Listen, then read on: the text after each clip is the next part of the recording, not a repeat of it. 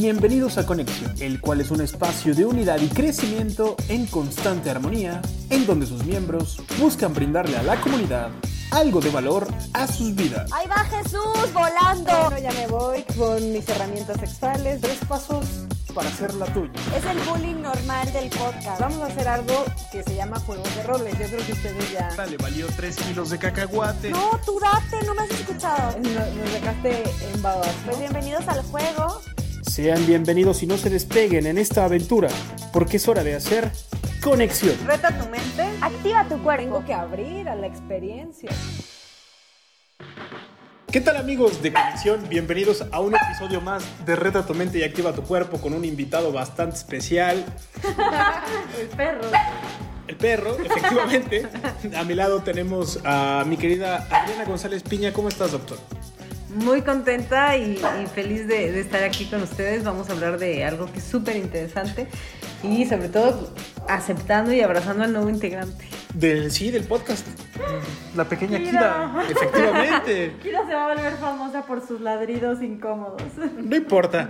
Del otro lado, bueno, no, del otro lado no. Enfrente de mí tengo a mi querida Mónica Salazar. Moni, ¿cómo estás?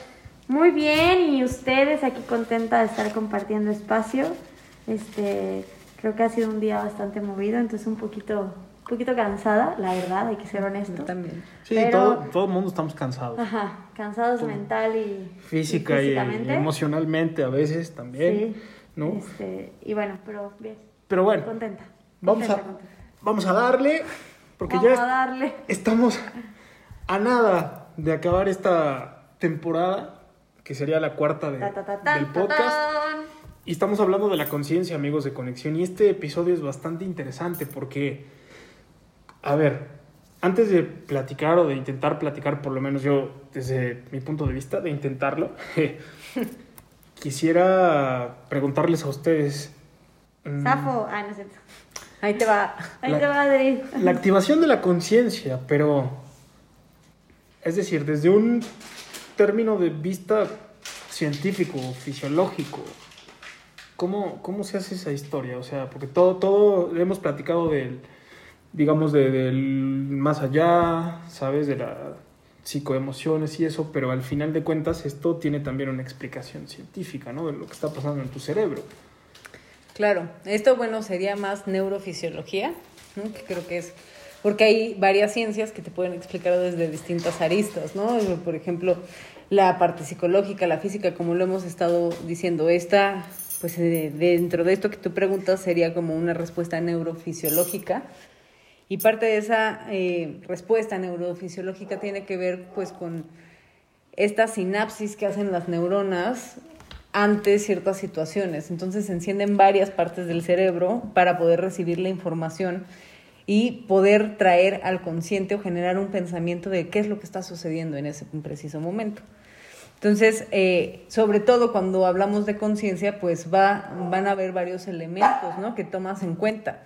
Una es la parte de percepción, entonces todo el sistema que es perceptual, que ya Moni también lo explicó en, en el otro episodio de conciencia corporal, toda la parte que es sensación, percepción se va a activar. Y también va a haber una recolección en cuestión de tres cerebros, vamos a ponerlo así, de una manera muy sencilla. El cerebro reptílico, el cerebro eh, mamífero y el, cerebro neocórtex. El reptílico es toda esta parte como más de instintos, impulsos, que nos ayuda a estar en alerta y alarma. El- la parte mamífera es todo nuestro cerebro emocional, por así decirlo, y el neocórtex es todo lo que nos lleva a ciertas partes de generar, crear ideas, resolución de problemas y demás. Entonces, cuando hablamos de conciencia, vamos a ver que se activan estos tres a la vez porque estoy consciente de todo mi entorno, estoy consciente de mis emociones, pero también de la creación de ciertas cosas, movimientos y demás. Entonces es maravillosa la conciencia porque va a atravesar todo nuestro cerebro. O sea, digamos, a ver, vam- vamos a como a decomponerlo por partes, ¿no? O sea, es como cuando tú tienes un estímulo, es decir, nosotros como seres humanos, no sé, si estás en una situación de peligro, por ejemplo, que estás, te están robando, ¿no? Que el, el- por lo que entiendo, la parte del cerebro que se activa primero es la del reptílico, ¿no? Porque es la que te dice, tienes que salir corriendo o tienes que sobrevivir. Si aguas, o lucha, Ajá. o paralízate o huye. Ajá. Después que ya te hiciste consciente, digamos, porque esto me imagino que son milisegundos. ¿no? Milisegundos y es súper instintivo, reac- reactivo, vamos a. Ajá. O sea, ya, ya sé que me están robando, entonces yo tengo que huir de ahí. Independientemente de si entrego mi cartera o si peleo o si me voy corriendo, lo que sea. Después, ¿qué seguiría, digamos? El mamífero, nuestro cerebro mamífero, junto con el neocórtex, va a tratar de asimilar la experiencia que acaba de suceder, ¿no? Porque tú tienes una reactividad que se queda en el cuerpo. Entonces, todas esas sensaciones se empiezan a interpretar a través de todo el, el hipotálamo, el tálamo, todas estas partes que son ya eh, una combinación entre el cerebro reptílico y el mamífero. Ese mamífero va a empezar a que tú tengas ciertas emociones residuales de ese evento que acabas de tener. Y esas emociones te va a llevar hacia el neocórtex para poder decir, chin, de esta experiencia yo pude haber hecho esto, podría haber hecho esto, te va a empezar a llevar a solucionar de cierta manera o a tener como ciertas eh, posibles soluciones para un futuro evento como este. Entonces, eso es parte del, del funcionamiento cerebral que te lleva a tener una conciencia en un futuro de este tipo de eventos en donde tú ya puedes afrontarlos de forma distinta. Ok, o sea, es como... entonces- Aprendemos. ¿no? Ajá, o sea, es como algo que está registrando mi cerebro, lo que es, me están asaltando. Entonces, el cerebro 1 me dice, tienes que sobrevivir. El cerebro 2 lo registra, por lo que entiendo, y el cerebro 3, cuando ya me terminaron de asaltar, procesa las emociones, ¿no? De, por eso es que yo me siento triste o frustrado o enojado, pues, si es lo que estoy entendiendo. Exacto, el, cerebro 3 te hace actuar, te lleva a la acción, pero una acción ya más pensada. En el momento cuando tú sientes que te están asaltando, viene todo esto, todo esto está pasando y llega un momento en el que tú ya generas una estrategia. El generar la estrategia ya tiene que ver con el neocórtex. Y el estar en esa conciencia donde se activan estos tres tiene que ver con estar en un tipo de conciencia de lo que está sucediendo. Estás captando, me están asaltando. Porque en el momento que el cerebro reptílico se enciende, no sabes que te están asaltando, simplemente sabes que estás en peligro. Luego viene la emoción y, y entonces ya se, se combinan otras emociones que depende de la interpretación de cada quien. Y ya de ahí es, me están asaltando, ¿qué es lo que voy a hacer? Le voy a dar el celular, voy a salir corriendo, le voy a pegar y de ahí ya se genera como esa experiencia. Fíjate, esto es súper interesante, ¿no? O sea, es como ir deconstruyendo todo lo que tenemos dentro de los seres humanos y de, pues, no, a lo mejor no eh, irnos hasta un, pues, no sé, hasta una experiencia, Bueno, ahorita pusimos una fea, ¿no? Pero, pero, También puede ser una favorable, Sí, o sea, una claro. placentera. ajá, claro, o sea, también, no sé, puede ser hacerte consciente de qué pasa, por ejemplo, cuando tú estás, no sé, tienes hambre, ¿no? Como empiezas a salivar o empiezas, se empiezan a agudizar tus, tus sentidos sensoriales, ¿no? Tu, tu olfato, tu gusto, ¿no? y eso es reptílico, por ejemplo, junto con límbico. Ok, O sea, de- en esto que tú ahorita estás explicando de que te sucede, esos son los dos cerebros que se están activando. ok. Ya que se te antoja el chocolate, por ejemplo, pues ya es algo más neocortical. Claro, porque ya no, digamos que no es una... No, no es debido a muerte que comas chocolate o no. No. Lo que sí es debido a muerte que tienes que comer, porque si no... Sí, exacto. Ok. Pero también podría ser aplicable, por ejemplo, al mapeo, lo que sucede cuando estás en una carrera, o sea, en algo físico. ¿No? Si tú ya sabes el mapa, o sea, porque obviamente cuando vas a hacer una carrera, pues generalmente te presentan como la ruta, ¿no? Pues los, las zonas en las que vas a hacer el recorrido. Ajá. Y esto también te permite, obviamente hay una fase en, la, en el tiempo de la carrera o en la duración de la carrera en la que el cuerpo, de lo que hablábamos también en el tema de, de la conciencia, creo que ya lo, ya lo habíamos tocado, Dani. Hay un punto en el que el cuerpo llega a un punto límite, ¿no? Como un punto de quiebre, ¿no? El punto de... El punto de quiebre. sí. ¿Cómo lo decías tú el término en, en inglés? Eh, no me acuerdo. Wall algo, ¿no? Ajá, sí, porque era de cuando tú estás, eh, que te acuerdas que lo platicamos, de que estabas, este, lo de los escaladores. No, Ajá. lo de los escaladores no, Del- bueno, del también. montañismo. Del montañismo y también de los de los maratonistas. Ajá. Que después de pasar el kilómetro 37 ya pasaste esa zona, no me acuerdo cómo se llama ahora el, el término, pero Wall algo. Ajá, Exacto. Que es como, un, como el muro, haz de cuenta. ¿no? Y el cuerpo físicamente siente un agotamiento y empieza como un punto de bloqueo. Pero también el hecho de que tú pienses en qué kilometraje vas, ¿no? Y que sepas que ya es, o sea, que en el recorrido mental de lo que te falta por recorrer, en el mapa que ya viste, pues es, es realmente un tramito chiquito. Generalmente cuando las personas ya ven la meta, o sea, enfrente, ya en ese momento dan como un, Extra, ¿no? un extra. Y esto es algo, una liberación hormonal, o sea, son endorfinas que se liberan en este procesamiento mental de la información de, de dónde está el logro, ¿no? O sea, el objetivo y cómo la mente activa este último... Como el último, ajá, Ajá. como el, el último Aliento, pasito, ¿no? Ah, Exactamente. Me encanta porque ahorita que lo dices pienso en, en la parte neuroquímica, ¿no? De el llegar a la meta te va a liberar un montón de dopamina. De Entonces dopamina. en ese momento, aunque está habiendo un desequilibrio, ¿no?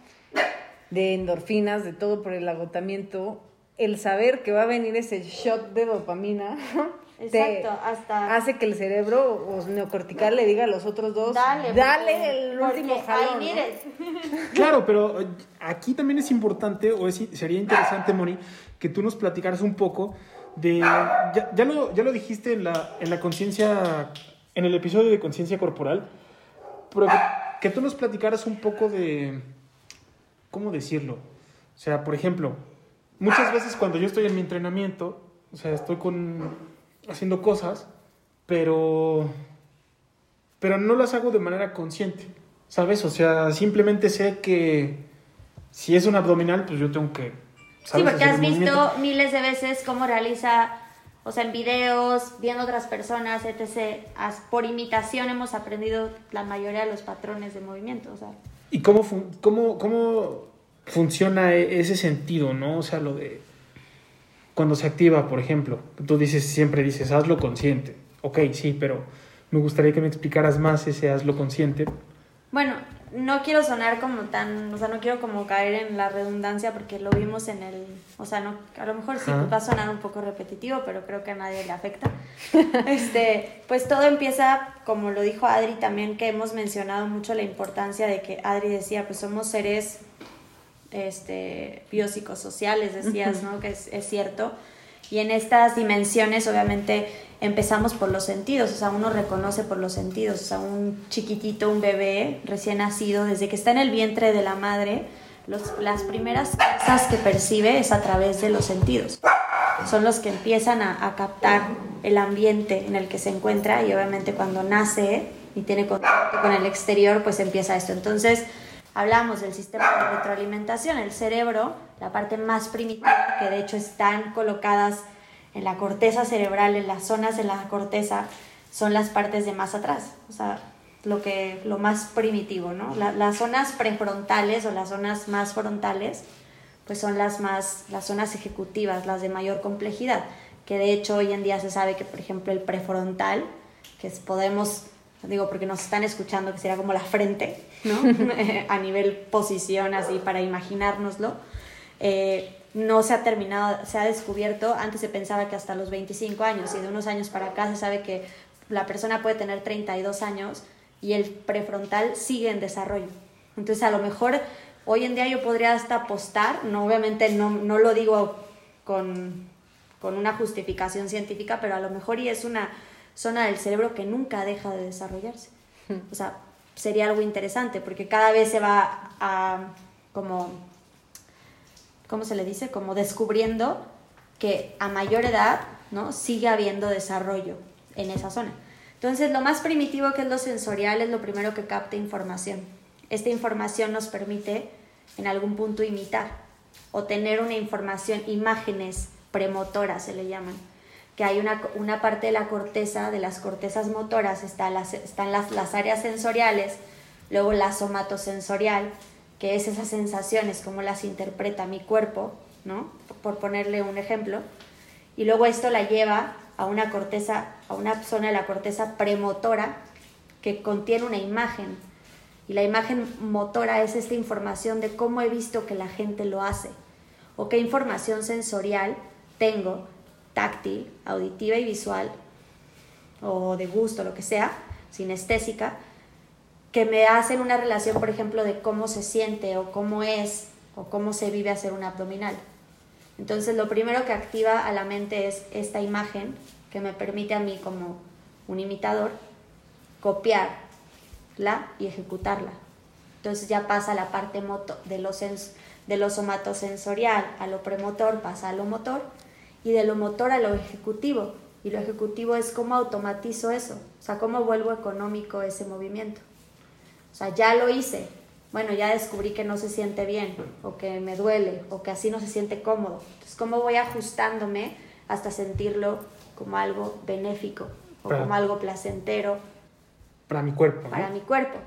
Que es más o menos, eh, no sé, corrígeme si estoy mal, pero es, por ejemplo, lo que le pasa a los niños chiquitos, ¿no? O cuando tú, por ejemplo, descubres que si te pellizcas y te duele, pues te tienes que dejar de pellizcar, ¿no? Pero es, es ese el proceso del que tú, más o menos... Más o menos así, por eso muchas veces le dices a, a la persona, ¿no? Tú la ves ejecutar un movimiento y muchas veces creo que lo experimentamos tú y yo juntos, ¿no? De, a ver, güey, o sea, ¿se siente bien? O sea, más allá de cómo viste, porque también es ese punto, también esto es limitante, o sea, el crear, tener imágenes premotoras también son limitantes, porque era de lo que hablábamos. Ajá, tú viste cómo se realiza la sentadilla, pero la sentadilla la realizó Juan, y tú la quieres copiar de Juan, pero tú no tienes el cuerpo de Juan y tú no eres Juan. Tú no pesas lo que Juan, tú no te desarrollaste como Juan, ¿no? Entonces tú tienes que hacer una sentadilla con las condiciones y ajustes necesarios para que tu cuerpo logre sacar su máximo potencial en esa sentadilla. Es, estoy poniendo un ejemplo burdo. Pero este tipo de... Esto, es- esto se deriva a través de la conciencia. Cuando yo entiendo las posibilidades, capacidades y potenciales de mi cuerpo, entonces voy creando mis propias imágenes premotoras. Ajusto la que ya había visto, ¿no?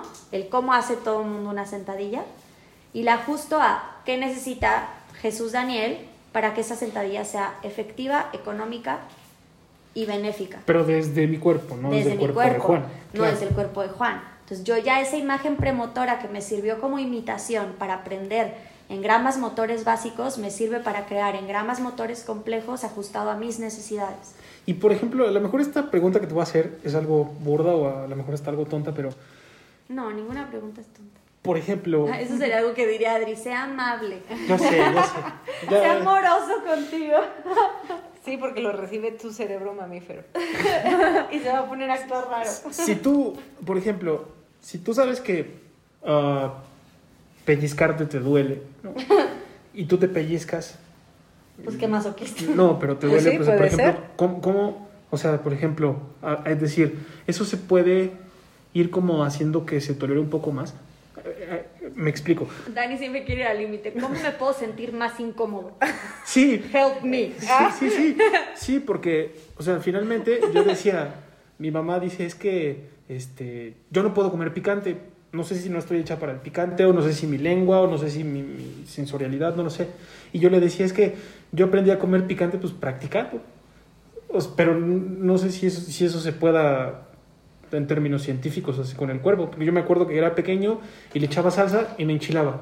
Y me- se, me salían las lágrimas, ¿no? Entonces yo lo que hacía era echarle más y más y más y más hasta que me acostumbré. Entonces, decían, por ejemplo, que yo tenía el umbral del dolor alto.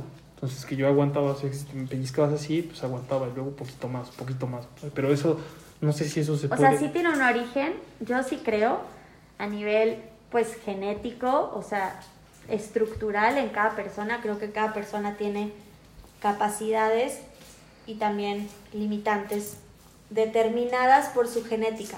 Pero hoy en día se conoce también que antes se creía que la genética, a lo mejor te estoy hablando, era un 80% y el otro 20% era lo que tú hacías. Y yo creo que ahorita ya estamos llegando a un punto en el que tienen, si no la misma, o si no más, el- el- la adaptabilidad, ¿no? O mi capacidad de adaptabi- adaptabilidad tiene mayor impacto que la genética. O sea que muchas veces o en muchas circunstancias la genética no determina el resultado. Pero antes se creía lo contrario. O sea, antes se creía que la genética determinaba todo. O sea, prácticamente ya te chingaste, ¿no? Yo creo que hoy se trabaja más con las posibilidades y con el potencial que no se ha descubierto, que se puede descubrir en un ser humano en todos los sentidos. Ya se le da más valor a la, a la adaptabilidad, aunque para mí sí sigue siendo determinante el considerar tu genética para tener objetivos alcanzables, aún a nivel físico. Hablábamos de, güey, pues podrás querer ser basquetbolista, pero profesional, pero si no tienes la altura, pues Claro. más allá, o sea, Si Messi quisiera ser basquetbolista, pues estaría complicado. No sé hasta qué punto. A lo mejor y sí sería un basquetbolista. No sé si llegaría a ligas mayores, pero Claro. sería a lo mejor bueno. No o sería sea, a lo Messi, mejor ¿no? sería más que el promedio Claro. de basquetbolistas. Pero no sería Messi en el fútbol. No claro, sé si me doy sí, a entender. claro, o claro, sea, claro, claro. Al final siempre hay un Pero no quiere decir que no sería bueno. siempre hay un A límite, lo ¿no? mejor se echaría unas cascaritas bien buenas y le pagarían por partido. Claro. Qué sé yo. Pero Porque- no no Sí, sería no. lo que es Messi. Exactamente. O sea, no y sería aquí con esto 10. que tú dices Claro. la adaptabilidad, hay un, un término que, que tiene que ver con los umbrales que justamente tú dices, ¿no? O sea, hay una parte que se llama habituación al estímulo sensorial.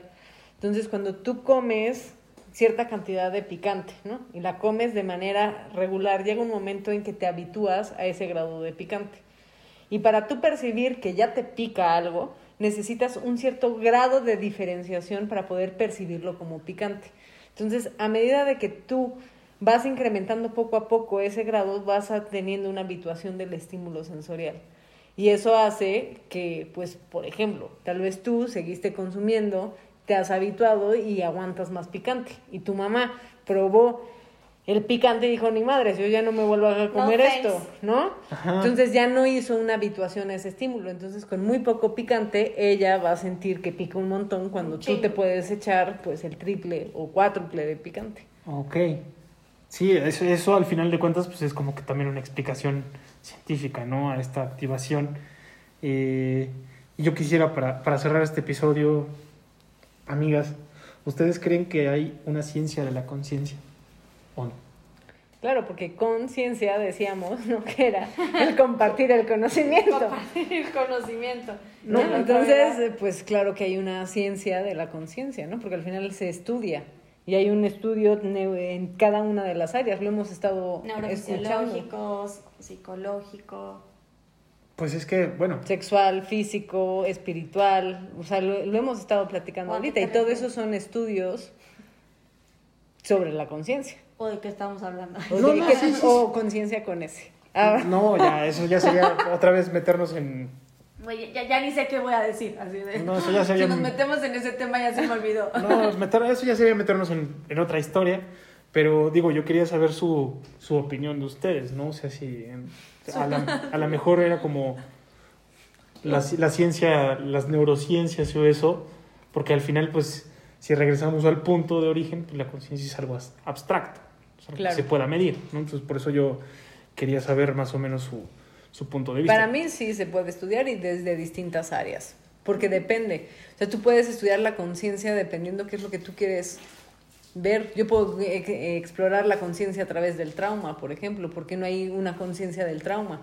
Y a través de ver cuáles son los mecanismos que no funcionan, pues entonces detectar cuáles son los que te hacen consciente. Funcionar. ¿no? Pero eso sería desde la rama de psicología. Pero tal vez desde la parte de fisioterapia o la parte física es justo lo que ahorita Moni nos decía. No, porque aparte, sí hay parámetros que a lo mejor desde la parte física no están considerados o no se, no se conceptualizan como conciencia corporal, pero que si hay otros aspectos que son valuables, que son cuantificables y verificables o medibles, que sí forman parte de la conciencia corporal o que son necesarios para considerar que tienes conciencia corporal. Control neuromuscular, coordinación, equilibrio, eh, integración sensorial Plasticidad. un montón de cosas que puedes evaluar a través de test ya establecidos que sí te dan un parámetro de cómo están funcionando esos factores en cada persona, que al final, al unirlos, puedes hablar de conciencia corporal. Pues este tema está bastante interesante, amigos de Sí, conexión. bueno, gracias. Porque, Vale. no, no, no. O sea, digo, yo qué más quisiera Entonces, decir. ¿cómo activamos la conciencia? ¿Qué más quisiera, claro, qué más quisiera decir A chambear, amiguitos, ¿cómo? En todo. pensando cómo activar la conciencia, ¿no? O sea, esa también es una muy buena pregunta, que bueno, la ponemos sobre la mesa. Porque así se llama este capítulo. Faltaba más. No, no, no. O sea, porque yo creo que al final de cuentas eh, más allá de las técnicas accionables que les podamos brindar o no, eh, pues, cada persona activa su conciencia de manera diferente, ¿no? No, yo, yo podría dar una. Hay cosas que tenemos automatizadas porque para economizar, como lo decía Moni, ¿no? Para economizar. Pero si nosotros ponemos al servicio nuestro prefrontal, o sea, todo aquello que, que puede generar atención, el, el poder eh, generar estrategias, si ponemos esa parte de nuestro cerebro al servicio de nuestras funciones automatizadas, podemos también empezar a generar más conciencia de ciertas cosas que ya se han automatizado como para poderlas repasar o incluso modificar y aprender y generar cambios de una manera positiva. Ok, o sea, Dice- estoy, estoy- Dice Dani Ajá, ¿y eso qué? que si le puedes volver a explicar. No, no, no, es que me puse a pensar, O sea, cuando estás manejando de forma más así, si estás manejando, tú cuando aceleres, ponte atenta o atento de cómo estás acelerando. Ese, ese, el conducir es una manera de automatizar el movimiento, pero cada vez que tú mueves la palanca, cada vez que tú aceleras, mueves el volante, si tú te haces consciente, estás en, un, en una parte de conciencia de ese movimiento automatizado. Oh, me, ponía, me ponía a pensar en eso precisamente porque de hecho eso es lo que haces primero, ¿no? Cuando em- empiezas a manejar todo es como, Muy pensado. Exacto. claro, o sea, lo Medido. haces así de... Y luego ya su madre. Sí, entonces es lo que estaba pensando mientras tú me estabas... ya vas así, vas manejando. Ahora les voy a decir algo. Manejando mejor no, porque por algo se está automatizando, para que tú tengas una mayor capacidad de medir riesgos. Como No, y de que tener es tus sentidos en otros sitios. No vayas a querer estar sintiendo y te, te pasas. Pero, mejor- cuando te bañas, por ejemplo, puede ser. O por ejemplo, O cuando comes, Adri, ¿no puedes poner una práctica menos peligrosa para que no... no, para pero que no atropellen a nadie, no choquen. Moni, ¿no crees que no crees que esto pueda ayudar, por ejemplo, en un deporte como la natación? Es decir, Cada moviendo brazada. brazada, patada Ah, en la escalada. o escalada. A ver, cuéntanos. No, pues en la escalada. O sea, en cualquier deporte. Creo que es aplicable. Creo que es aplicable a cualquier deporte que te guste. Claro, O sea, si eliges un deporte que te guste, esa va a ser la manera más sencilla de activar tu conciencia corporal porque te permite estar en algo, o sea, el placer te permite de alguna manera fácilmente posicionarte más que la incomodidad muchas veces. Por eso las prácticas de meditación tienen este componente tan importante de crear incomodidad para poder llevar ese aquí y ahora a cualquier momento. Una vez que lo logras en la incomodidad, lo puedes lograr Donde en cual- quieras. donde sea. Pero sí creo que si pues no tienes muchas ganas de sentirte incómodo, ¿no? Puedes disfrutarlo comiendo No, un chocolate. No, no todo se tiene que sentir incómodo, no. Repite conmigo. Sí, no, no, bueno, a ver, No, termina. elegir un deporte que te guste, no se vale el voladito, no es un deporte, ¿ok? eh, sí puedes generar este, como dice Adri, lo que ya pasó, lo mismo de, del- del de manejando, pero, Pero en algo más funcional, por favor, pero en algo menos peligroso. no, no es cierto, yo supongo, por ejemplo, Adri, seguramente lo vives en tus clases de tenis. Claro. O sea, ese momento, o sea, de sentir como el muñequeo, el braceo, El golpe, el gol- golpe. cómo golpea en la pelota, el rebote que sientes, o sea, en vibración de regreso en tu cuerpo al momento en que la, la raqueta golpea la pelota, ¿no? El movimiento que hace tu cuerpo, cómo se conecta la mano con el tronco, o sea, este tipo de cosas son importantes. Algo que yo recomendaría mucho, ahorita nada más lo voy a decir así como ¿Por qué? En el curso. de probadita, porque en el Superficie. curso. Sí, sí, sí, si no aquí ya damos Aquí, el curso de una pues vez sí, no, no, no. a través del podcast. Pero eh, sí creo que hay técnicas que ya pondremos en práctica, pero en el jugar, creo que lo he jugado o contigo en algunas cosas, o no sé, tú me corregirás si no lo hemos hecho nunca, pero el decir desde dónde estoy ejecutando el movimiento. O sea, no es lo mismo hacer una sentadilla, voy a poner un ejemplo, la misma chingada sentadilla. Este, una sentadilla desde la pierna, desde sentir que la sentadilla empieza desde mi pie. Sea, desde dónde empieza el impulso para generar el movimiento. Empieza desde el centro de mi cuerpo, lo inicio en el abdomen o lo inicio al contraer el glúteo o lo inicio al contraer el cuádriceps o empiezo con la planta del pie. Y te vas a dar cuenta, vas a jugar con eso o puedes jugar con eso en cualquier movimiento que se te antoje y vas a ver como la energía la capacidad corporal y la eficiencia del movimiento cambia dependiendo de dónde lo genero. Estas técnicas se llaman técnicas somáticas, ¿no? Que es desde dónde genero el movimiento. De eso ya, ya, lo, hemos, ya lo hemos tocado tú y yo, sí, lo, lo hemos, lo hemos hecho. Practicado. Sí, lo hemos practicado, lo hemos Sí, precisamente, precisamente para esto, amigos de conexión, es para traerlo a la conciencia, ¿no? Al aquí y a la hora, lo que estás haciendo, y ya estaremos platicando con ustedes de todas estas técnicas accionables a profundidad en el curso que estamos preparando para ustedes. Esto ha sido todo por hoy. Les recordamos nuestras redes sociales, nos pueden seguir en Conexión el Podcast y en Facebook como Conexión Reta tu mente, activa tu cuerpo. Nos estamos escuchando en el próximo episodio de Conexión. Este es su espacio en donde Conexión es. Reta tu mente. Activa tu cuerpo. Y nos escuchamos en el próximo episodio. Juan, ya te la sabes. Bye bye.